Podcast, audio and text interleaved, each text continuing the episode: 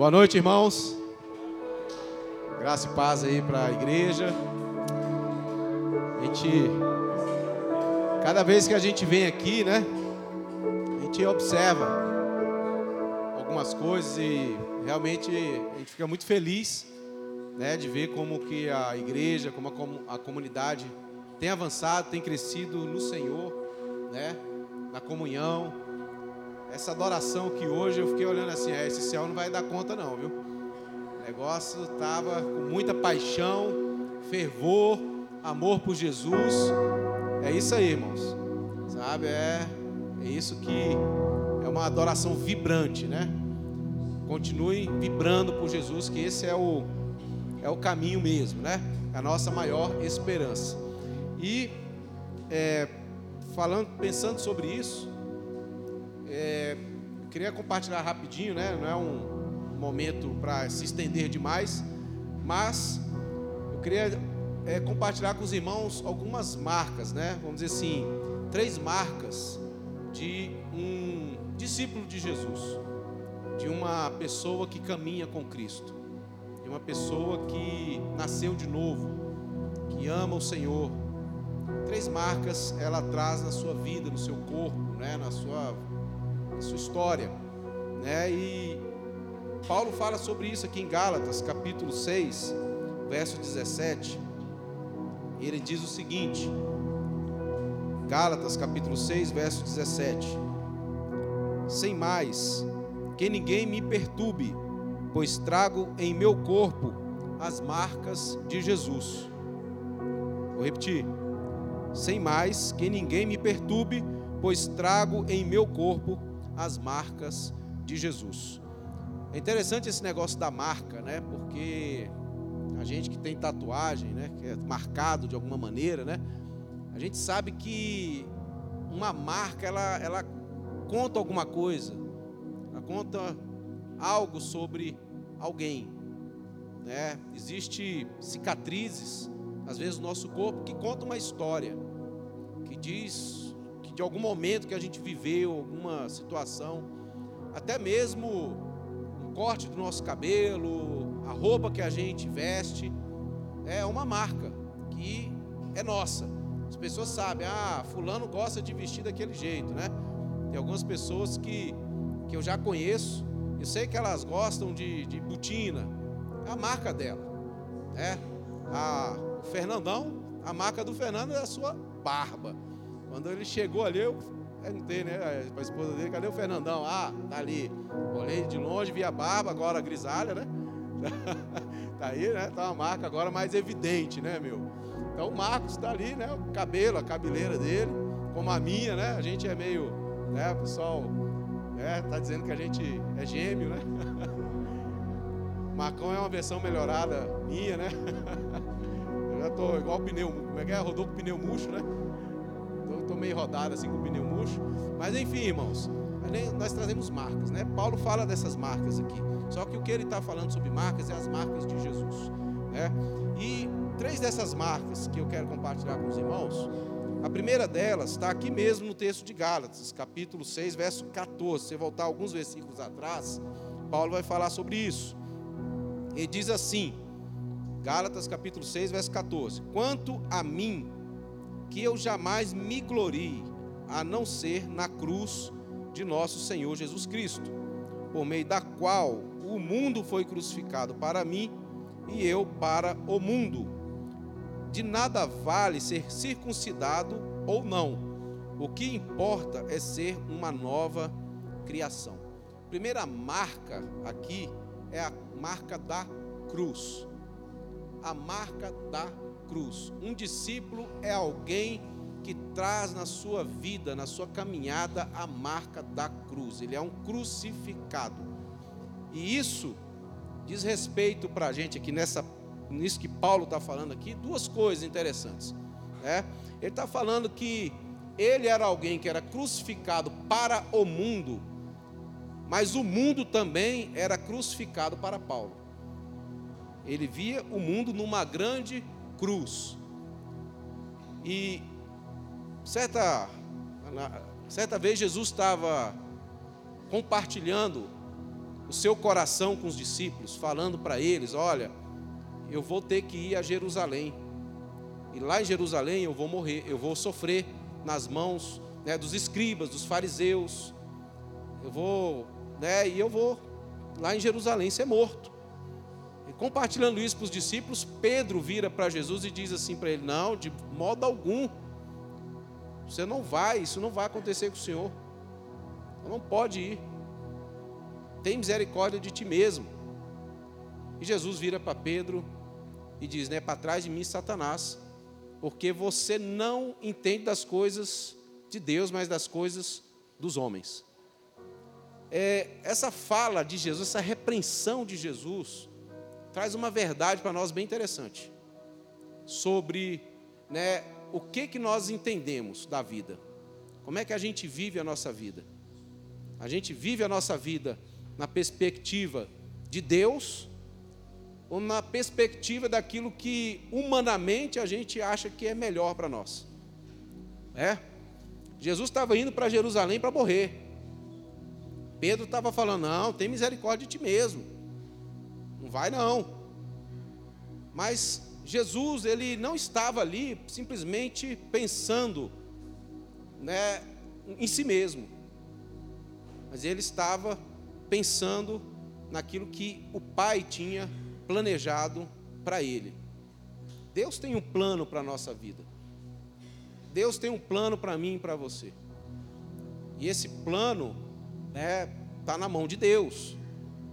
E nós precisamos, né, assim, como discípulos de Jesus, conhecer a vontade do nosso Deus, do nosso Pai, sabe? A vontade que Ele tem para a nossa vida, para a nossa profissão, para o nosso trabalho, a vontade que Deus tem para os nossos recursos financeiros, a vontade que Deus tem para os nossos relacionamentos, para a nossa vida.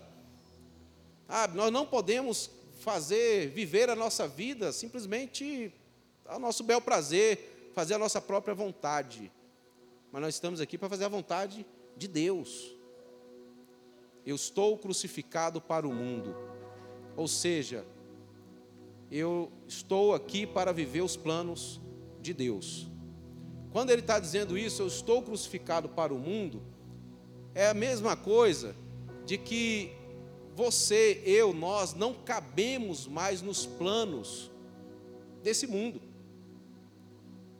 Você acha que não existe uma agenda humana, demoníaca, maligna, que conta comigo e com você? Existe.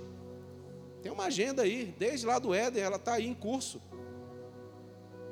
A linhagem de Caim está aí. Só que o mundo ele tem que olhar para mim, para você, e falar assim, cara, esse cara não cabe mais nos meus planos. Esse cara está crucificado para o mundo. Pô, velho, não dá. Sabe por que, eu não vou chamar fulano para essa prosa aqui? Porque ele não gosta de mentira. Sabe por que, que eu não vou chamar aquela pessoa para isso aqui? Porque ele não, ele não vai, ele não vai admitir isso, ele não vai aceitar esse, isso aqui sabe? Esse conluio aqui.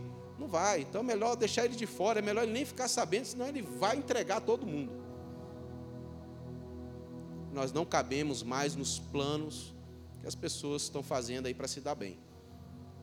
E da mesma maneira o mundo tem que estar crucificado para nós. Deixa eu te falar uma coisa sobre isso. Gente, a gente tem um medo danado desse negócio de cruz. Por quê? Porque a gente acha que a cruz vai tirar os nossos prazeres. E vai mesmo. Eu queria né, te dar uma esperança melhor, mas vai mesmo. Mas veja bem uma coisa. É, você sabe o que é peso morto? Sabe o que é excesso na nossa vida? É isso que a cruz está tirando, irmão. A cruz está tirando de nós aquilo que, que não serve. A cruz está eliminando de nós é, dores que a gente não precisa ter e sofrer. Deixa eu te falar uma coisa: se você não muda, em algum momento da sua vida, eu, na minha vida, a gente vai ser mudado. Se eu sei, às vezes, o que eu preciso fazer e não faço, porque eu estou temendo alguma coisa, né? Às vezes vai vir uma circunstância e vai me empurrar para aquilo. Aí eu não mudei, eu fui mudado, né? Então a gente precisa às vezes estar à disposição do Senhor. Então a primeira marca de um discípulo, para a gente não alongar muito, é essa, a marca da cruz. Essa é uma marca que precisa ser evidente, tem que ser visível na nossa vida. Assim como não dá para esconder uma cidade que está lá em cima de um monte, a gente não consegue esconder também a marca da cruz da vida de um discípulo de Jesus. A segunda marca é a marca do Espírito Santo. A marca do Espírito Santo. Paulo fala dessa marca na sua carta aos Coríntios, capítulo 3. 2 Coríntios 3, ele vai falar da marca do Espírito Santo. E ele diz assim, no verso 2 Coríntios 3, do verso 1 em diante, fala assim: Será que com isso estamos começando a nos recomendar a nós mesmos novamente? Será que precisamos, como alguns, de cartas de recomendação para vocês ou da parte de vocês? Vocês mesmos são nossa carta, escrita em nossos corações, em nosso coração, conhecida e lida por todos. Vocês demonstram que são uma carta de Cristo, resultado do nosso ministério escrito não com tinta, mas com o Espírito de Deus, o Espírito Deus, do Deus vivo, não em tábuas de pedra, mas em tábuas de corações humanos. Carta né, é, escrita pelo Espírito Santo. Somos uma carta né, escrita por Deus, pelo Espírito Santo de Deus. Eu gosto dessa ideia de carta, né, porque ela, ela tem uma mensagem ali, né? O que o Espírito Santo está escrevendo na nossa vida, né, é a história de Deus. E eu queria falar um pouquinho sobre essa coisa do, do, do Espírito Santo ser o paracleto.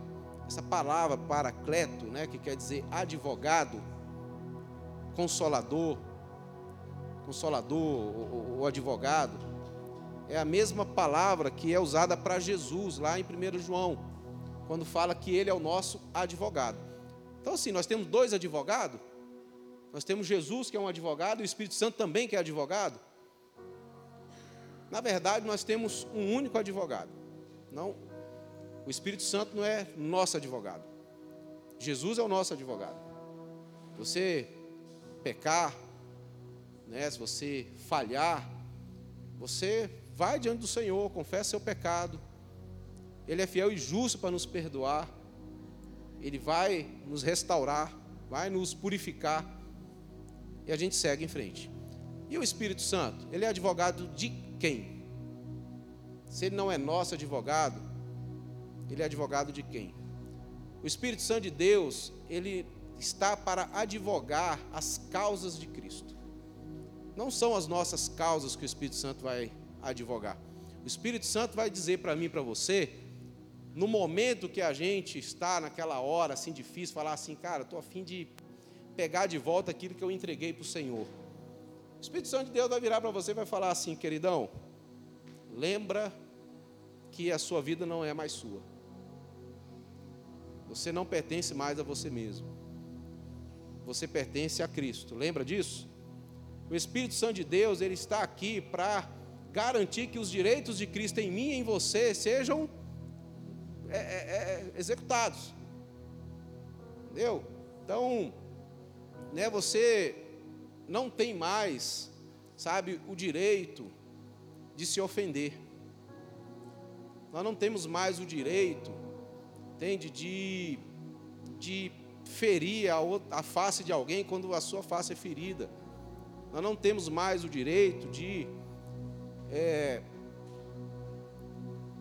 punir as pessoas por aquilo que elas, por aquilo que elas fazem conosco.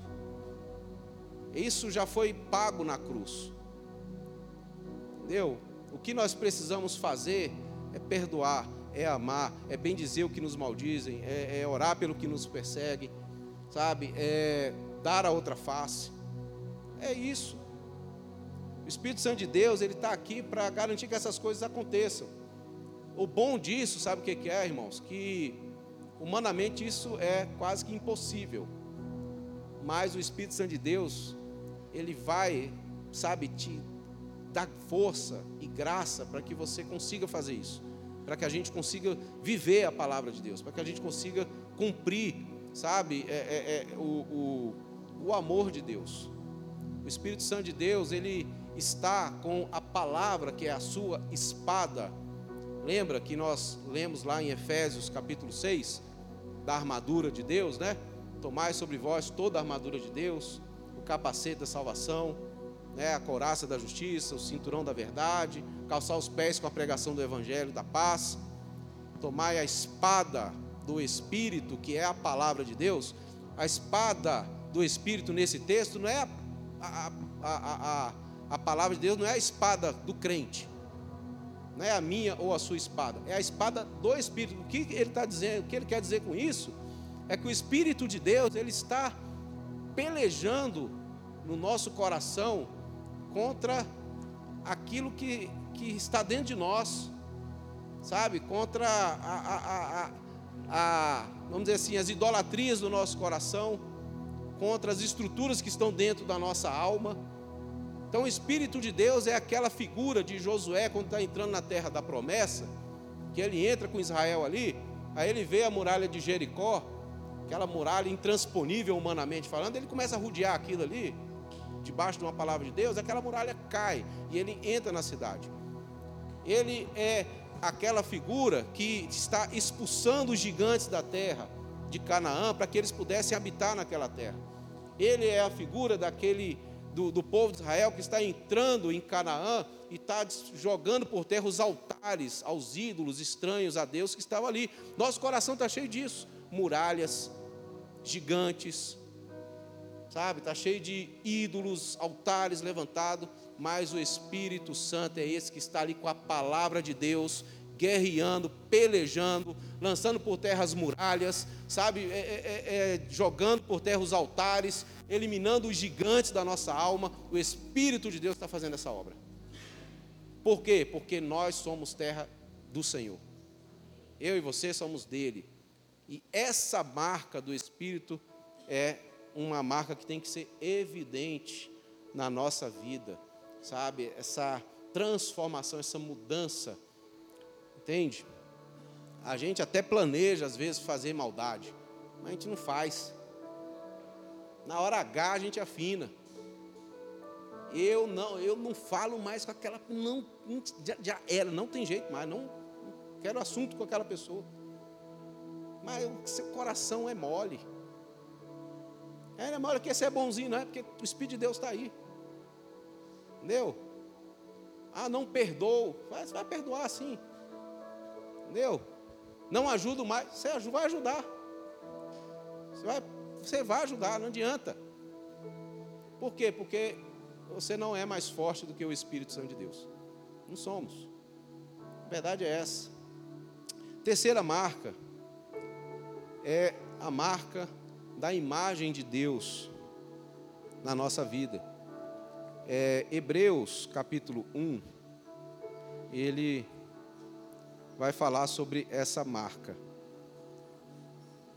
Hebreus capítulo 1 diz assim: Ó, 1 verso 1 ao 3. Há muito tempo Deus falou muitas vezes e de várias maneiras aos nossos antepassados por meio dos profetas. Mas nesses últimos dias falou-nos por meio do Filho, a quem constituiu o herdeiro de todas as coisas e por meio de quem fez o universo. O Filho é o resplendor da glória de Deus e a expressão exata do seu ser, sustentando todas as coisas pela palavra do seu pela sua palavra poderosa. Depois de ter realizado purificação dos pecados, ele se assentou à direita da majestade nas alturas. O autor de Hebreus está dizendo que, que Jesus ele é o resplendor da glória de Deus, a imagem, a expressão exata do seu ser. Eu gosto desse texto, um texto muito cristocêntrico, né, que revela assim as glórias do Cristo. E dentro dessa visão aqui do autor, ele está dizendo que Jesus ele é a expressão exata do ser de Deus. Jesus, a expressão exata do ser de Deus. como homem que ele foi, ele expressava essa imagem perfeita do ser de Deus. É a palavra aqui é caráter, é um caractere. É como você apertar a tecla do seu celular aí no teclado que ele tem de você aperta a letra A, aparece a imagem da letra A na tela. Se aperta a letra C, aparece a imagem da letra C na tela. É exatamente isso. É uma figura, né, de que Cristo ele é exatamente essa imagem divina. Outra figura é o anel, é, é o selo, né? É a imagem de um anel real que quando ele era pressionado naquela cera quente, que ele selava aquele documento, aquela imagem daquele anel ficava ali é, moldada perfeitamente naquela cera, essa imagem perfeita. E isso é interessante porque em Jesus nós temos essa imagem perfeita de Deus. Esse Cristo que está em mim e em você, que habita em nós, nós que estamos sendo formados segundo a sua imagem, como diz Romanos, né? É exatamente essa obra que o Senhor está fazendo na nossa vida. Agora sim, dentro da pessoa de Jesus, uma das marcas, sim, maravilhosas que o Senhor tinha era a marca do amor. Jesus, ele amava como ninguém. Ele amou até o fim. Ele amou os seus, sabe?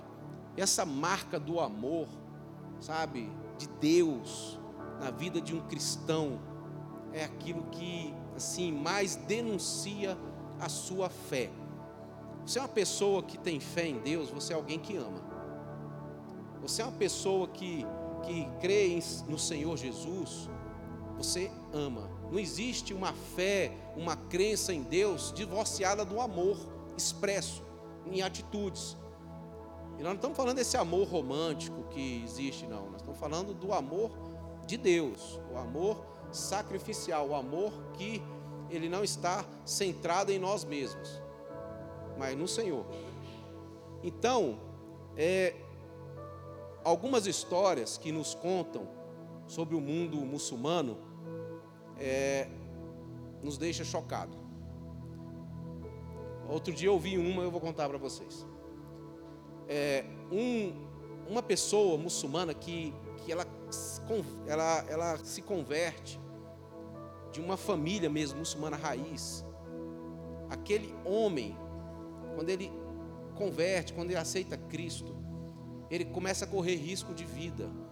Ele começa a correr risco de perder tudo que ele tem, a herança, a, os benefícios na família, os direitos que ele tem como cidadão. Tem países que têm né, a, a, a religião é, é, no Estado muçulmano, né?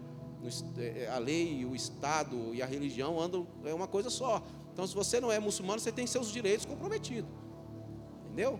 Então, você tem privilégios cortados. Enfim, essa pessoa, quando ela converte, eu vi isso há pouco tempo, ela é orientada a manter um sigilo da sua fé até mesmo na sua casa.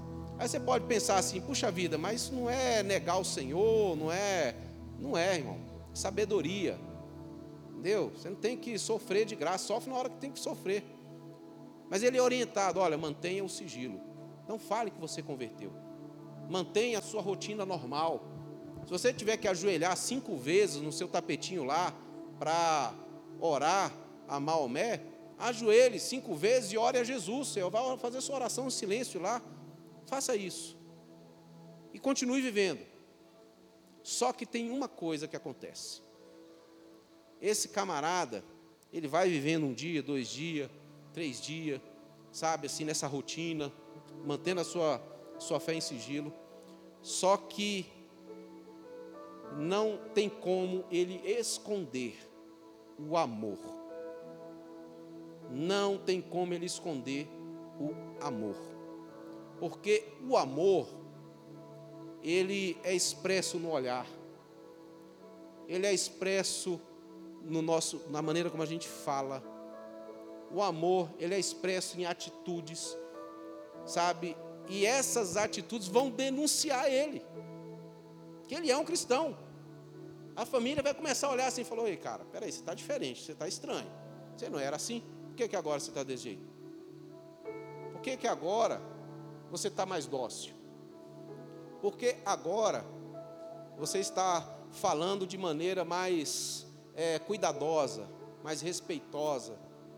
Por que, que você agora, seu olhar está diferente? Você não está olhando mais com ira quando você é agredido, agora você está olhando com, com compaixão. As coisas, essas coisas vão, sabe, denunciando o cara. E aí sim, ele acaba sendo desmascarado como um cristão.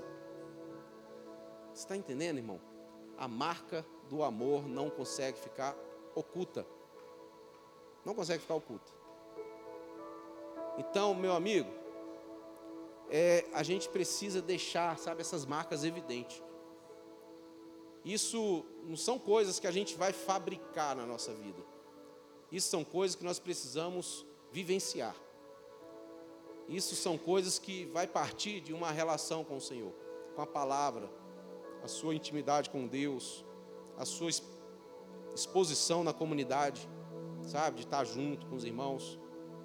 Isso vai tornando você mais parecido com Jesus. Isso vai marcando a sua vida.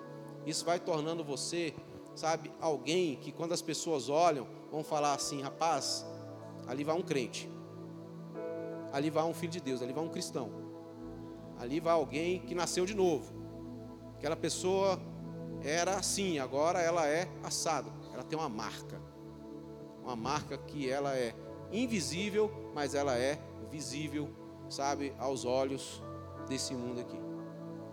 Então, meus irmãos, só queria deixar isso aqui para a gente, né, é, pensar, refletir, né, e orar, né, e caminhar em cima disso. Você é um nascido de novo, meu irmão, isso aqui está acontecendo na sua vida já.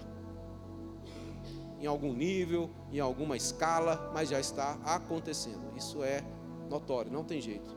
Né? Você é um crucificado. Sua vida agora está correndo a agenda de Deus.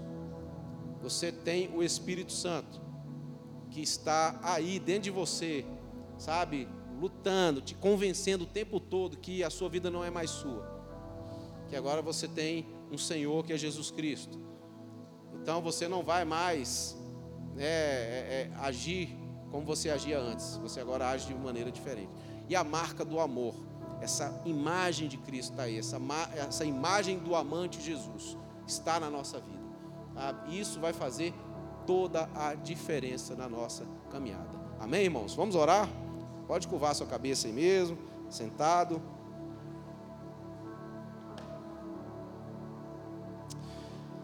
Ó oh, Deus, tua palavra, Senhor, ela nos enquadra.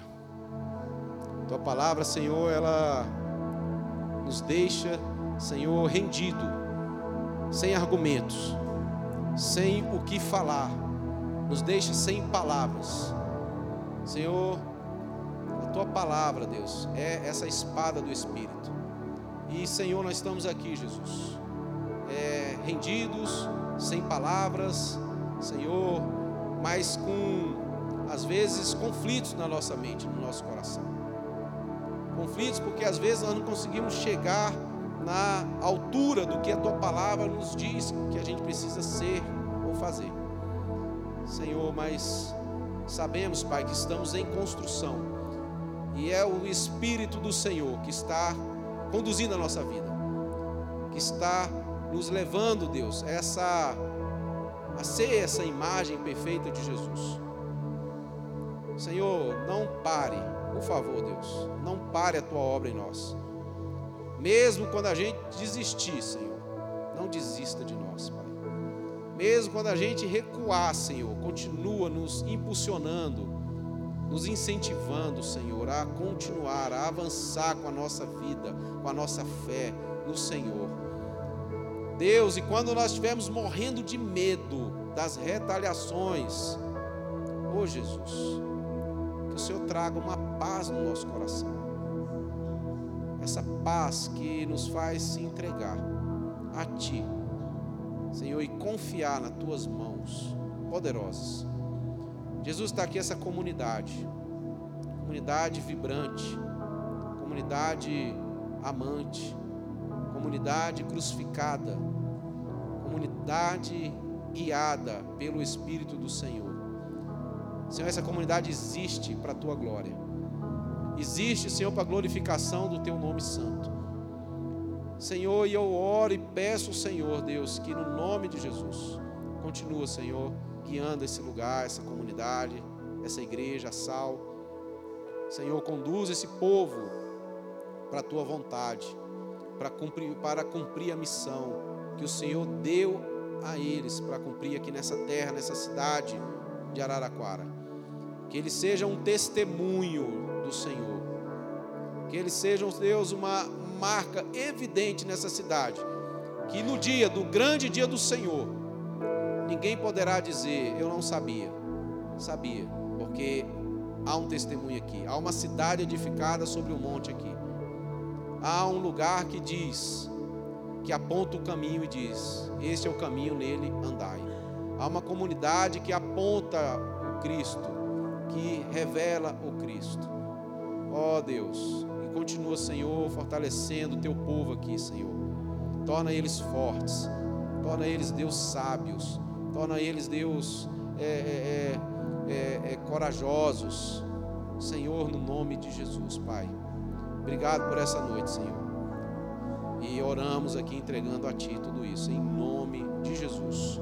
Amém.